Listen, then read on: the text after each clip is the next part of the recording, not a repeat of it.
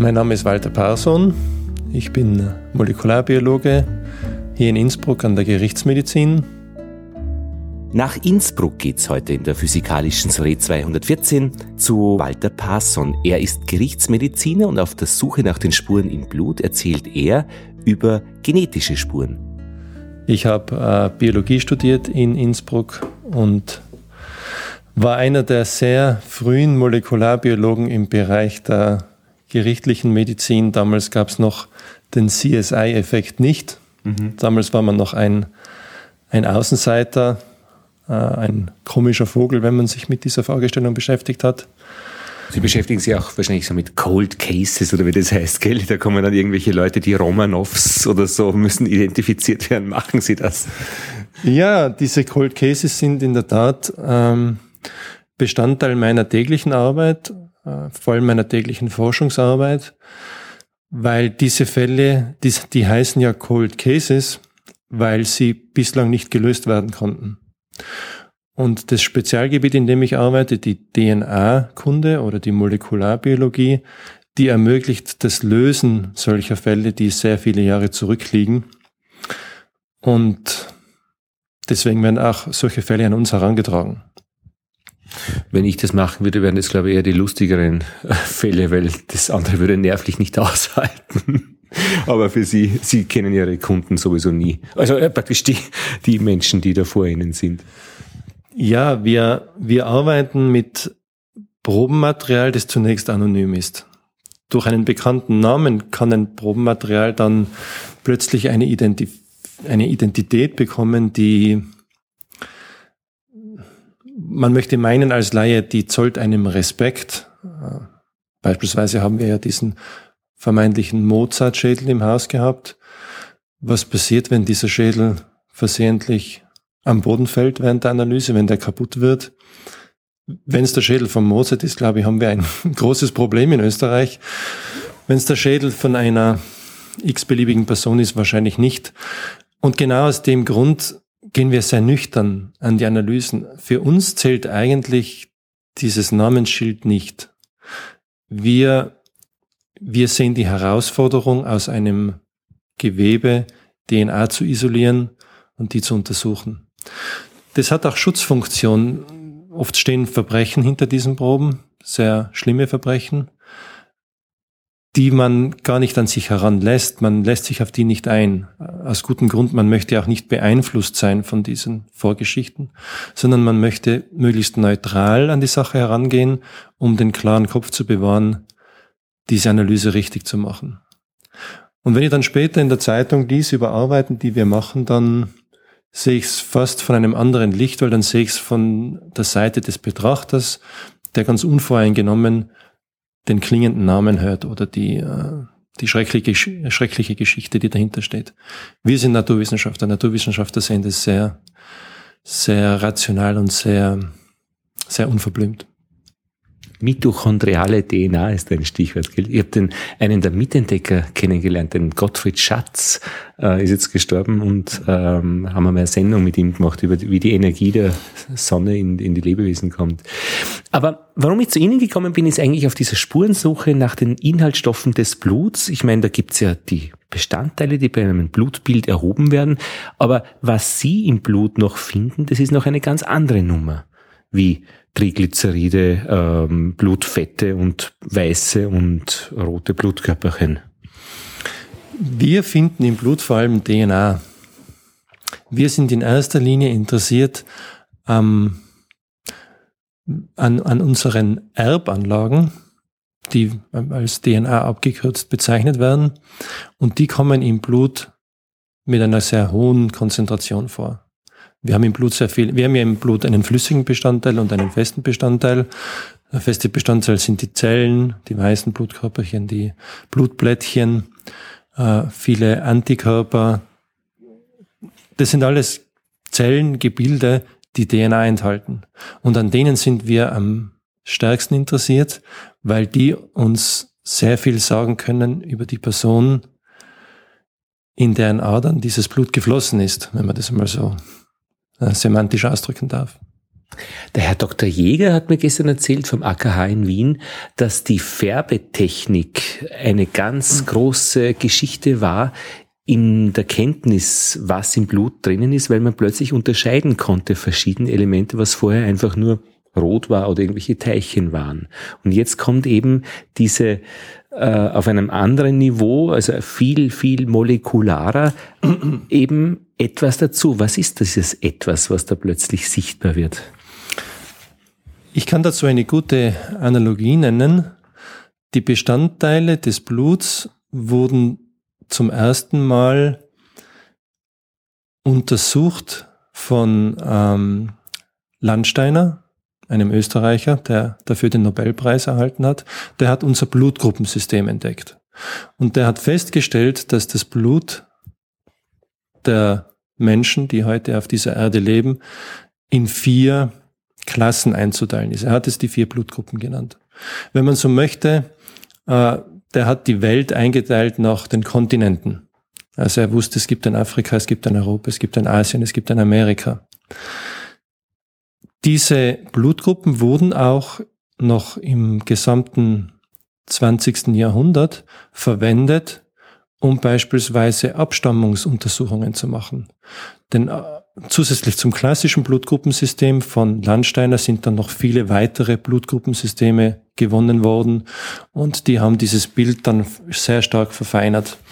Man konnte also äh, zum Beispiel unterscheiden, ob ein, ein, eine, ein, ein unbekanntes Kind, ob das äh, nun der Sohn von diesem Vater war oder nicht.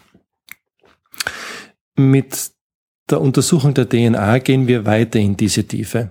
Wir können noch genauer unterscheiden, äh, Proben von Menschen, die beispielsweise nahe miteinander verwandt sind, gehören sie zu einer Person oder gehören sie zu anderen Personen.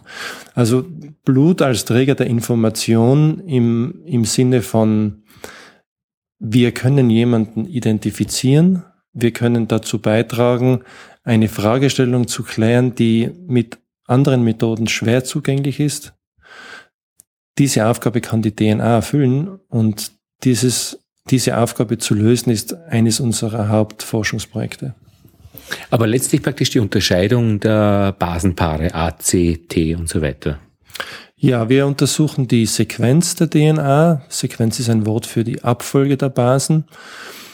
Die Sequenz untersuchen wir und vergleichen sie. Und je nachdem, wie die Fragestellung gelagert ist, untersuchen wir unterschiedliche Abschnitte dieser DNA und können dann eine Aussage treffen, ob eine Person zum Beispiel mit der anderen verwandt ist ob eine Spur vom Tatort, sagen wir, es ist eine Blutspur, ob die zu einer verdächtigen Person gehört oder nicht. Oder ob beispielsweise ähm, jemand, der bei, einem, bei einer Naturkatastrophe ums Leben gekommen ist, es gibt nur mehr ganz wenig biologisches Material von dieser Person, handelt es sich wirklich um diese Person? Diese Fragestellungen kann man mit der DNA ziemlich klar lösen. Jetzt wird Ihre Arbeit wahrscheinlich bestehen aus diesen äh, sage ich mal, Produktionsteil, also wo Sie wirklich mit Ihren Methoden diese Fragestellungen versuchen zu beantworten und einen Entwicklungsteil, also wo Sie wissenschaftlich, also die wissenschaftliche Methodik weiterentwickeln. Wie ist es bei Ihnen halb-halb oder wie, wie ist es mit, äh, miteinander verschränkt? An unserem Institut haben wir eigentlich drei DNA-Labore man spricht oft von der DNA-Analyse schlechthin in den Medien. Wenn man es näher betrachtet, sind es mehrere Labore, die damit zu tun haben. Dazu gehören zwei Labore, die Routinearbeiten erledigen. Also beispielsweise ein Labor, das beschäftigt sich mit den Tatortspuren, während sich das zweite Labor mit den Vergleichsproben von Personen beschäftigt, die in Verdacht stehen, eine kriminalistische Handlung gesetzt zu haben. Und die zwei muss man ganz klar voneinander trennen, denn die Tatortspur ist zunächst unbekannt und ich möchte ja über die DNA erfahren, hat der Verdächtige XY mit dieser Spur zu tun, ja oder nein. Das ist also eine Trennung. Davon komplett getrennt ist das wissenschaftliche Labor, in dem Routinefälle erst gar nicht analysiert werden, sondern im wissenschaftlichen Labor werden neue Methoden entwickelt, die früher oder später in das Routinelabor kommen können. Ich persönlich bin mit beiden Teilen dieser Routine-Nicht-Routine-Kette vertraut, weil ich in beiden Teilen Mitarbeiterinnen habe, die dort arbeiten. deswegen ist mein Anteil, ja, ich würde sagen, 20 Prozent an der Routine zu sehen und 80 Prozent in der Forschung. Aber dadurch, dass Forschungsarbeiten manchmal später Routineprojekte werden können, kann sich dieser Zahlenwert auch verschieben. Jetzt habe ich nicht genau die Trennung verstanden der beiden Routine-Labore. Also einer Tatortspuren und eine Untersuchung von Proben von verdächtigen Menschen. Warum könnte man das nicht in einem Labor machen? Weil es geht ja letztlich darum zu erkennen, was ist das für eine DNA? Wenn Sie, nehmen wir den hypothetischen Fall, wir haben eine Spur von einem Tatort, sagen wir eine Spur eines Haares, ein Haar ist gefunden worden an einem Tatort. Äh, wir stellen in dem Labor fest, das Haar hat eine DNA-Sequenz, die stimmt überein mit einer verdächtigen Person und die Person ist deshalb verdächtig, weil beispielsweise ein Augenzeuge diese Person gesehen hat. Wir untersuchen also, ist die DNA-Sequenz im Haar identisch mit der DNA-Sequenz in der Vergleichsperson. Würden wir das im selben Labor machen, bestünde die Gefahr, dass innerhalb des Labors die DNA der Vergleichsperson auf das Haar kommt. Und dann würden wir eine Übereinstimmung nachweisen, die nicht mit dem Tatort zu tun hat, sondern die auch mit dem Labor zu tun haben könnte. Will heißen, ein Haar, das eigentlich nicht von der Person stammt, scheint plötzlich von der Person zu stammen, weil im Labor ein Fehler gemacht worden ist. Man spricht davon Kontamination. Und deswegen sind die strikt voneinander zu trennen. Ein, ein, ein, ein Gütezeichen eines DNA-Labors ist die Tatsache, dass zumindest zwei verschiedene Labors da sind. Wenn das aus Kostengründen nicht gemacht werden kann, dann muss man anders trennen.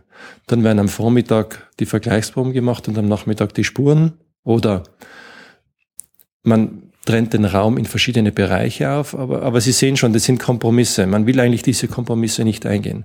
Wir haben ein Team, das macht nur Spuren. Wir haben ein zweites Team, das sind ganz andere Mitarbeiterinnen und Mitarbeiter, die machen nur Vergleichsproben. Und die wissen voneinander nicht, ob die Fälle miteinander zusammenhängen oder nicht. Erst wenn das später verglichen wird, auf EDV-Basis natürlich, dann erkennen wir einen Zusammenhang in einem Fall oder eben nicht. Jetzt verstehe ich es. und es geht ja praktisch da um eine auch Zertifizierung. Also hat man einen gewissen Standard und äh, äh so wie in der Flugzeugtechnik, wo es einfach um 99,999 oder noch ein Neuner dazu und das sind einfach dann bestimmte Prozeduren einzuhalten. Ja, no. In welche Richtung arbeiten Sie jetzt auf der wissenschaftlichen Seite weiter? Wie, woran sind Sie da entwicklungsmäßig dann? Die DNA-Analyse, die wir bislang besprochen haben, ist eine DNA-Analyse, die bestätigt. Entweder bestätigt sie eine Übereinstimmung oder eine Nicht-Übereinstimmung. Und man weiß ja aus den Medien, dass der DNA-Analyse grundsätzlich sehr, großem, sehr großer Beweiswert äh, zukommt. Das heißt, eine Übereinstimmung wird statistisch gesehen so gut abgesichert, dass sie so gut wie sicher ist während eine Nichtübereinstimmung immer hundertprozentig sicher ist.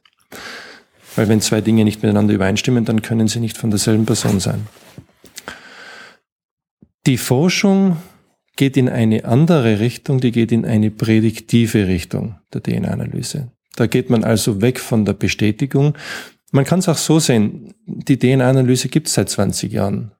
Die hat, die ist in einer, in einer Sättigungskurve, diese Entwicklung. Die Firmen versuchen die Analyse schneller zu machen, billiger zu machen, sensitiver zu machen. Man beobachtet es in parallelen Fällen genauso. Aber das neue, spannende wissenschaftliche Feld ist die prädiktive DNA-Analyse. Und die benutzt zwar dieselben Technologien, aber wir schauen andere Sequenzen an. Wir betrachten Sequenzen, die uns beispielsweise Informationen geben, woher kommt die Person? Woher kommen ihre Eltern? Geografisch. Oder wie sieht diese Person aus? Nehmen wir wieder unser Beispiel. Wir haben den, das Haar am Tatort und dieses Haar untersuchen wir. Wir bekommen eine DNA-Sequenz, aber der Verdächtige passt nicht dazu.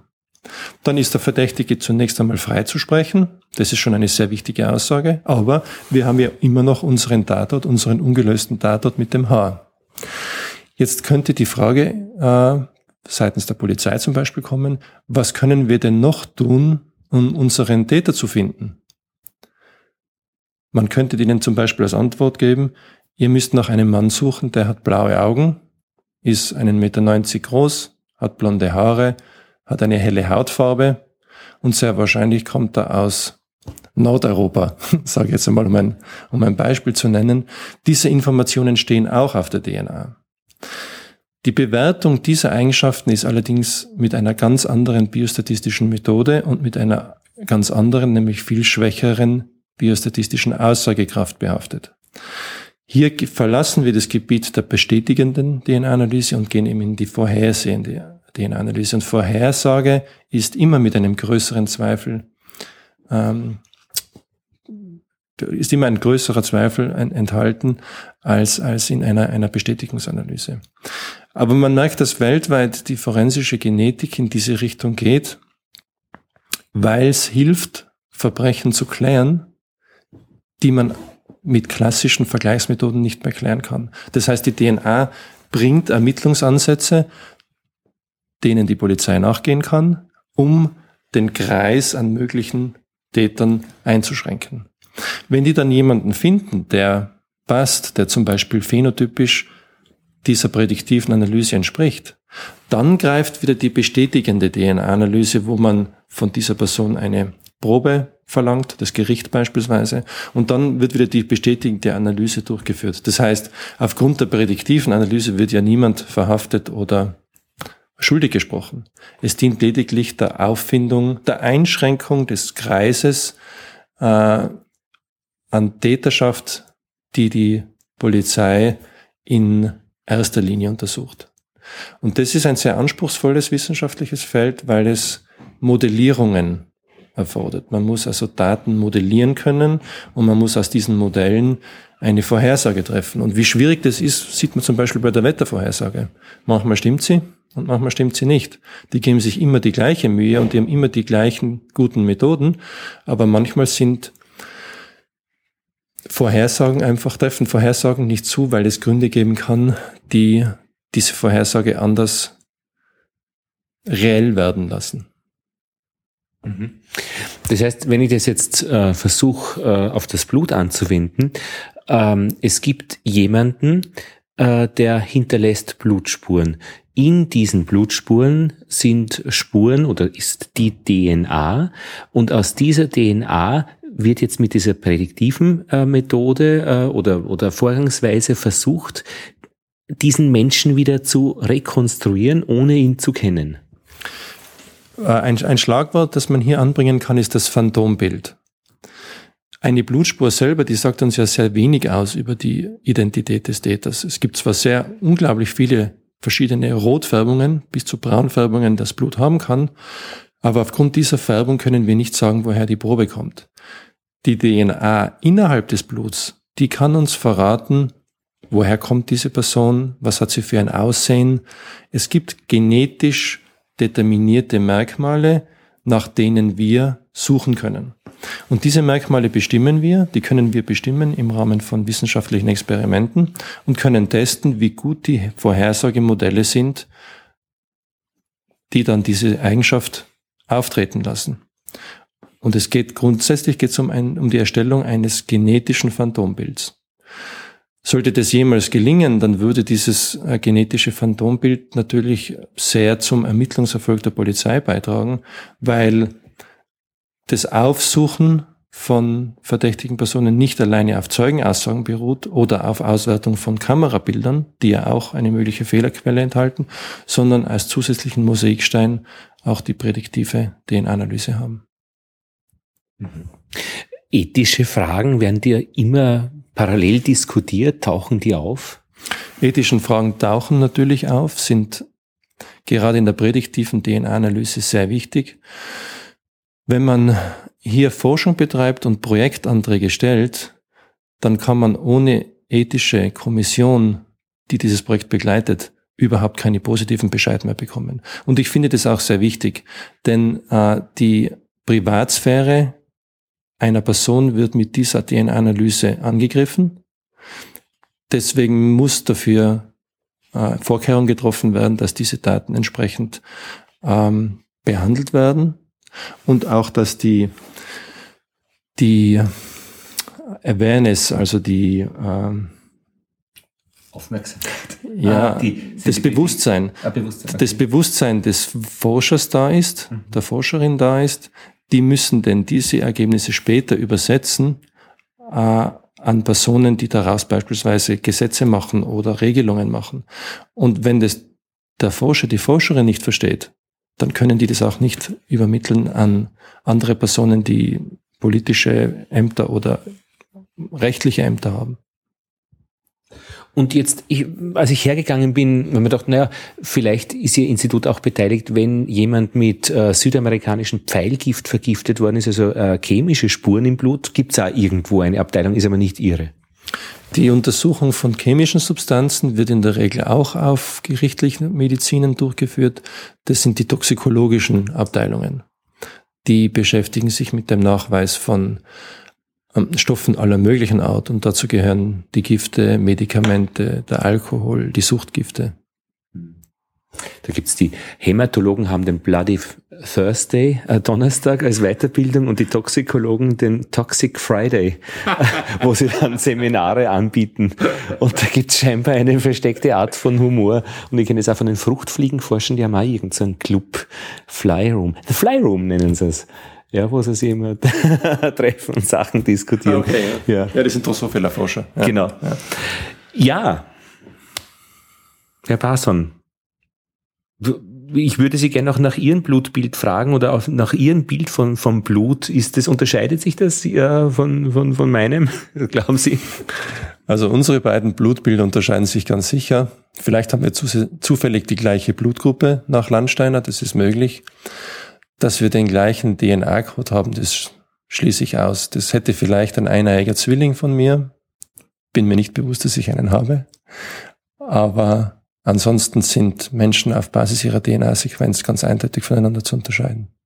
Und sonst gehen Sie auch immer wieder äh, zur Vorsorgeuntersuchung ein Blutbild machen zu lassen, um so diese standardmäßigen Fragen zu beantworten, die man so hat. Bin ich gesund? Ja, selbstverständlich. Wenn ich zur Gesundheitsuntersuchung gehe, dann möchte ich wissen, ist mein Fetthaushalt in Ordnung? Sind meine Antikörper in Ordnung? Gibt es sonst irgendwelche Probleme? Da spielt die DNA dann eine geringere Rolle bewege ich mich genug. Aber scheinbar eben dieser Fetthaushalt, das habe ich schon gehört, ähm, auch wenn man sich äh, richtig ernährt und sich richtig bewegt, das ist dann sehr stark genetisch auch verankert. Ja, genetische Komponente. Ja. Ah, da werden wir dann noch weiter eine Spur suchen. Gut. Dann bedanke ich mich fürs Erste. Jetzt machen wir noch einen Rundgang durchs Labor, wo Sie einfach so zeigen, was, was es da alles gibt. Okay.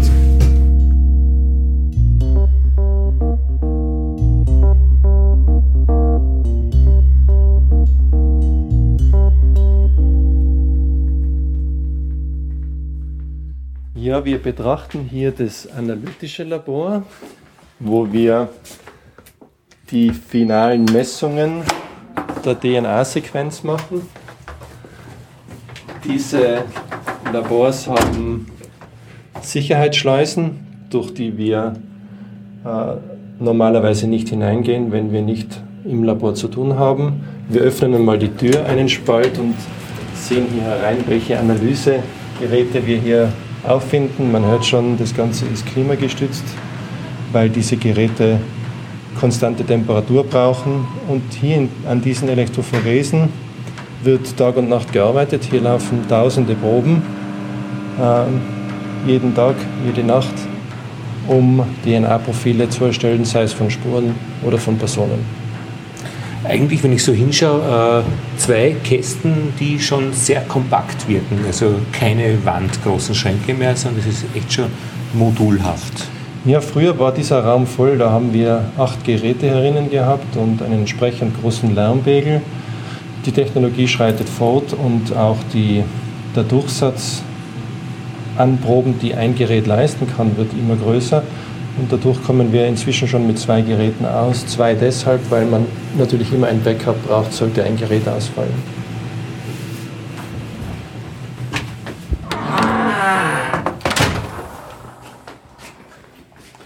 Wir sehen uns hier im vorderen Bereich des Spurenlabors um. Hier können wir nur bis zum Eingangsbereich gehen. Wir sehen durch die Glasscheibe ein Labor, das sehr viele Proben enthält. Das sind zunächst unbekannte Proben von Tatorten. Sie sehen diesen großen Tisch in der Mitte, der mit einer Steingutplatte belegt ist und diese Steingutplatte hat einen Sinn. Die lässt sich nämlich hervorragend reinigen, um sicherzustellen, dass sämtliche Gewebeteile, DNA, Spuren, Reste von einem Fall entfernt werden können, ehe ein darauffolgender Fall untersucht wird. Also das ist hier ein ganz ein entscheidender Schritt, dass wir darauf trachten, zwischen den Fällen diese notwendigen Utensilien entsprechend zu reinigen. Hier wird eine, eine Dokumentation der Spur durchgeführt. Also hier geht es darum, was haben wir überhaupt vorliegen. Ist es eine Blutspur auf einer Hose beispielsweise oder auf einem Messer? Die wird hier beschrieben, die wird fotodokumentiert. Da wird, wenn es notwendig ist, eine Aufnahme mittels äh, Lupe oder Mikroskop gemacht. Und hier passiert ein entscheidender Prozess. Hier wird die Spur gesichert für die DNA-Analyse. Und von hier geht es dann Räume weiter hinunter. Wir können diese Räume nicht betreten. Da wird dann die DNA aus der Spur isoliert. Da werden die Bereiche der DNA ausgesucht, die wir untersuchen wollen. Und die werden dann vervielfältigt und äh, untersucht. Das ist etwas, was man eben eigentlich nicht weiß, dieses äh, Sichern von, von, also einfach nur mal den Status äh, erhalten oder abbilden, das ist ja, und da ist ja diese Beweiskraft, also das, dass es nicht veränderbar ist, ja. auch eine ganz eine wichtige Sache. Ja. Oder eben auch, dass in einer Checkliste äh, praktisch und wahrscheinlich unterschrieben wird, der Tisch wurde abgewischt und genau. solche Sachen. Was ich dazu sagen kann, ist, äh, die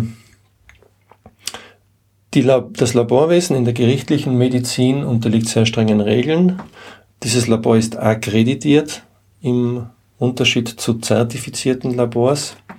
Der Unterschied zwischen einer Zertifizierung und einer Akkreditierung liegt in der, ähm, in der kausalen Bewertung des Ergebnisses. Sie können sich zum Beispiel ähm, einen Rettungsreifen, einen Schwimmreifen aus Beton zertifizieren lassen der wird demjenigen, der beim Ertrinken ist, aber nicht helfen, sondern genau das Gegenteil. Akkreditieren könnte man den nie. Akkreditieren kann man nur einen lassen, der beispielsweise dann auch zur Lebensrettung beiträgt. Der funktioniert. Der ja. funktioniert. Und so ähnlich ist es hier die, bei diesen Methoden. Wir müssen die Validität des Ergebnisses zeigen können. Und das erfordert einen sehr hohen Aufwand an Dokumentation und ein permanentes Monitoring, wo befindet sich eine Probe, wie wurde sie übergeben, wo liegt sie jetzt, wo lag sie damals. Diese, diese Fälle, die dann vor Gericht aufgerollt werden, das ist ja oft ein paar Monate, sogar Jahre später. Da erinnert sich kein Mensch mehr an den Fall. Aber das ist dokumentiert, das kann man nachlesen und diese Dokumentation können wir mitnehmen vor Gericht. Mhm. Ha. Ich kenne es ein bisschen von den ähm, von der AGES, die, wir, wir haben Bienen und da gibt es so Bienenuntersuchungen äh, auf amerikanische Faulbrot und so weiter und da geht es auch genauso, weil es einfach Auswirkungen hat. Man muss da jetzt einen mhm. Bienenstand vernichten, der lebt ja davon unter Umständen. Ja. ja. Also gibt es eben akkreditierte Labors. Schauen wir noch ins wissenschaftliche Labor, da haben wir ein bisschen einen anderen mhm. Hintergrund. Danke. Schön, bis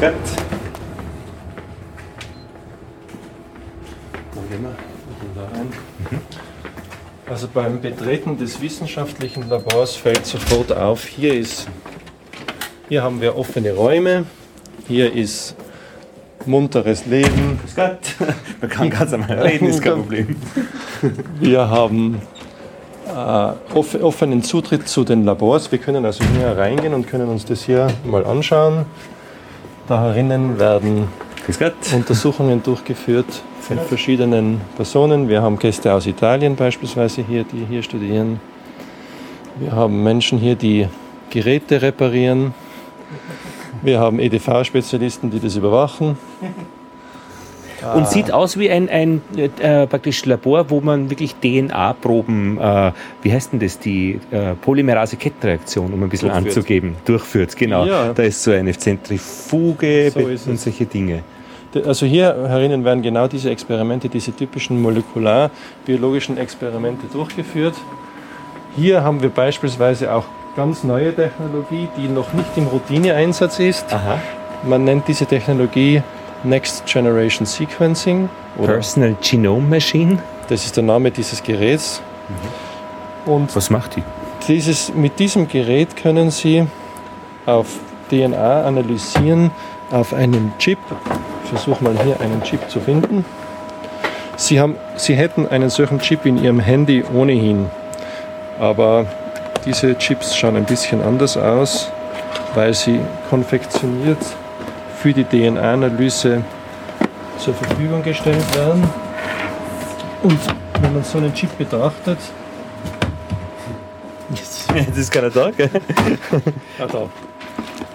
Wenn man so einen Chip hier. Die Frage ist nur, wie komme ich in die Schachtel rein? Jetzt. Ah ja. Das sind sie eine große Vielzahl von Chips, die wir hier verwenden.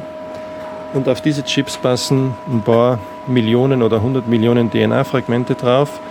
Mit diesem Chip können wir DNA lesen. In einer viel höheren Präzision, in einer viel höheren Durchsatzrate, als wir das jetzt noch in der Routine machen. Warum ist es auf einem Chip drauf? Wo ist da die Verbindung zwischen äh, der Substanz und dem Chip?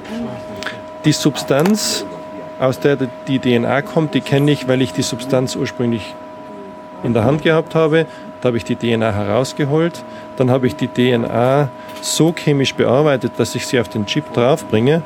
In diesem, in diesem Chip hier befinden sich ganz, ganz kleine ähm, Einbuchtungen. Und in diesen Einbuchtungen, da befinden sich kleine Kugeln. Und auf diesen Kugeln ist diese DNA aufgepflanzt. Und was das Gerät machen kann, das Gerät kann die DNA von den Kugeln lesen. In einer Dichte, die ihresgleichen sucht. Mit klassischen Methoden, mit, man nennt diese Methoden, das sind die Methoden, wo flüssige Untersuchungen durchgeführt werden, sind diese stabilen Untersuchungen weitaus überlegen. Und letztlich, was will man herausfinden? Die DNA-Sequenz. Genau, wir wollen die DNA-Sequenz herausfinden. Mit, mit diesen Methoden können wir nicht nur alle Marker untersuchen, die wir zurzeit untersuchen, um eine Person zu identifizieren. Da können wir auch im selben Untersuchungsgang gleich feststellen, wie die Person aussieht, was die Person für äh, äh, geografischen Hintergrund hat. Wir können verschiedene Bereiche des Y-Chromosoms untersuchen, um über die männliche Verwandtschaft was zu sagen. Wir können die mitochondrale DNA gleichzeitig untersuchen und wissen was über die weibliche Linie. Das heißt, dieses Gerät gibt uns ein viel kompletteres Bild der Spur als die derzeit gängige klassische Methode. Und irgendwo muss ein Ausgang oder Eingang sein für die neuen Modelle, die man immer einspielt, damit auch die richtige Person praktisch dann abgebildet wird, die dazu passt. Ja, die, die, diese äh, Zuordnung passiert heute nur mehr über EDV-Systeme. Die wird gar nicht mehr manuell eingegeben, sondern die wird eingelesen. Und diese Verwaltung der Daten, die aus dem Gerät herausgehen, sind auch nur mehr möglich, wenn man EDV-Kenntnisse hat. Eine manuelle Auswertung ist unmöglich. Aber das ist äh, diese prädiktive. Äh, ähm, die prädiktive DNA-Analyse kann auf solchen Geräten laufen. Mhm. Und wie lange arbeitet die so an einer Probe, die man gibt? Das ist derzeit Forschungsstadium. Da läuft dieses Gerät mit den anderen Geräten, die hier zusammenhängen, ungefähr zwei bis drei Tage, je nachdem, was es für eine Fragestellung ist, um diese Frage zu klären. Aber wie gesagt, wir bewegen uns in den ersten Kinderschuhen dieser Technologie da wird es sicher in Zukunft Entwicklungen geben, die das beschleunigen. Weil man will ja dieses schnelle Ergebnis haben. Ich war bei den Fruchtfliegenforschern und die hatten viele Fragestellungen an ihre Fruchtfliegen, aber die haben immer nur geantwortet mit lebendig oder tot. Also die haben letztlich praktisch immer gezählt, wie viele leben, wie viele ja. sterben. Ja. Ja. Und was ist ihr, wie antwortet Ihre Probe, also ihre, auf Ihre Fragen? Auch äh, lebend, lebendig oder tot, weil wenn wir beispielsweise eine Verwandtschaftsuntersuchung machen, dann können das lebende Proben sein. Geht es um die Identifikation einer verstorbenen Person, dann ist es eine tote Probe. Aber wir wollen darüber hinaus ein qualitatives Merkmal haben. Wir wollen ein Merkmal haben, wie sieht die Probe aus im Vergleich zur unbekannten Probe und im Vergleich zu einer bekannten Probe und wie kann wir diese Qualität ausdrücken. Also es kommen mehrere Komponenten, mehrere Dimensionen dazu. Und wie drücken Sie die Qualität aus? Wir verwenden Namen, die diese Eigenschaften beschreiben. Es sind Zahlen, aber diese Zahlen können wir zusammenfassen in, man kann sich das vorstellen, so wie in so ein Strichcode. Und dieser Strichcode, der gibt dann eine Aussage über eine Eigenschaft, die kann zum Beispiel heißen, die Person hat blonde Haare, helle Haut. Die kann heißen, diese Person hat ein, eine Abfolge von Basen, die übereinstimmt mit den Abfolge der Basen einer anderen Person und deswegen können wir eine Verwandtschaft ableiten.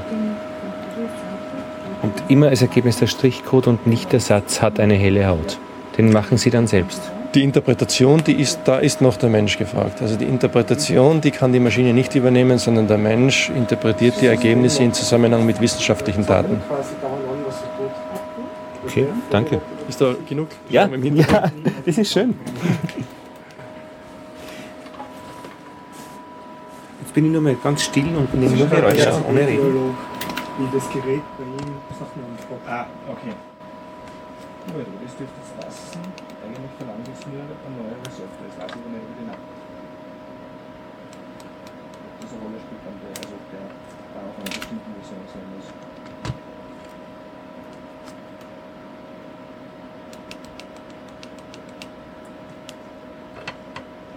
Wenn man da irgendwas falsch macht, kriegt man kein Ergebnis. Gell? Da ist, so ist es. schnell mal nichts. Was in der Forschung ja auch schlimm ist, aber nicht so viel macht, weil da kein Henkerfall dran. Mhm. Da darf man Fehler machen, ja, muss man Fehler machen dürfen. Wenn man dann später sagt, jetzt kommt ein Fall dran, dann mhm. soll es klappen.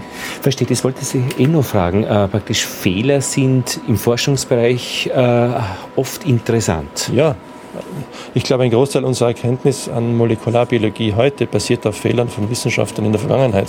Gott sei Dank machen die die. Wenn wir dann in die Routineanalyse gehen, dann muss es fehlerfrei sein. Ich finde auch interessant, den interessanten Aspekt an Ihrer Arbeit, diese wissenschaftstheoretische Seite. Also kann ich was bestätigen, da kann ich immer nur ein Prozentwert genauer werden, 99,9, aber ausschließen kann ich hundertprozentig. Und, und Sir Karl Popper, falsifizieren, äh, wir, verifizieren. Wir, wir, machen, wir, wir leben Karl Popper hier täglich. Das ist aber ein schöner Schluss. Wir leben Karl Popper hier täglich. Danke Walter Parson, dass er sich so viel Zeit genommen hat, uns sein Labor zu zeigen und über seine Sicht auf die Spuren des Blutes zu erzählen. Ausschnitte aus diesem Gespräch gibt's dann in einer Österreich 1 Radio-Kolleg-Reihe ab 14. März 2016. Das war die physikalische Soiree-Ausgabe 214. Nächster Halt wieder in Wien im Allgemeinen Krankenhaus. Dort bin ich dann zu Gast bei der Transfusionsmedizinerin Nina Worrell. Sie hat eine eigene Sicht. Ja, auf die Blutspuren. Und das ist diese kleine Reihe hier in der physikalischen Soiree. Menschen, die etwas wissen über das, was in unserem Blut, ja, abgeht, zu sehen ist, was sich da tut von der einen oder von der anderen Seite. Und auch äh, Besuch bei einer Ethikerin ist geplant, die nämlich dann erzählen kann, welche ethischen Fragen damit verbunden sind, wenn man zu viel weiß über das, was im Blut ist. Ja, viel Freude noch weiter beim Zuhören bei den kommenden Folgen. Lothar Bodingbauer verabschiedet sich.